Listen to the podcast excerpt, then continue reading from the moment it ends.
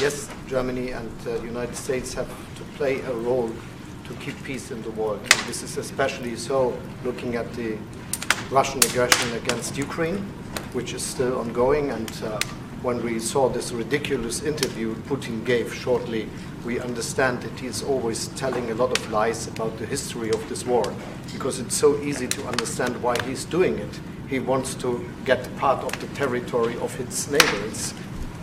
Just imperialism, imperialism, and I think it is necessary that we do all our best to support Ukraine and to give them the chance to defend their country. And so I'm very happy that in Europe we made now decisions to give the necessary financial support to the budget, but also that uh, Germany was ready to increase its uh, support with weapon delivery.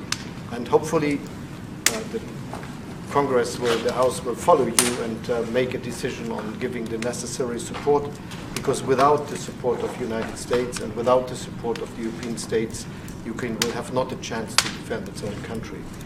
Well, I, especially when I'd like to add another point.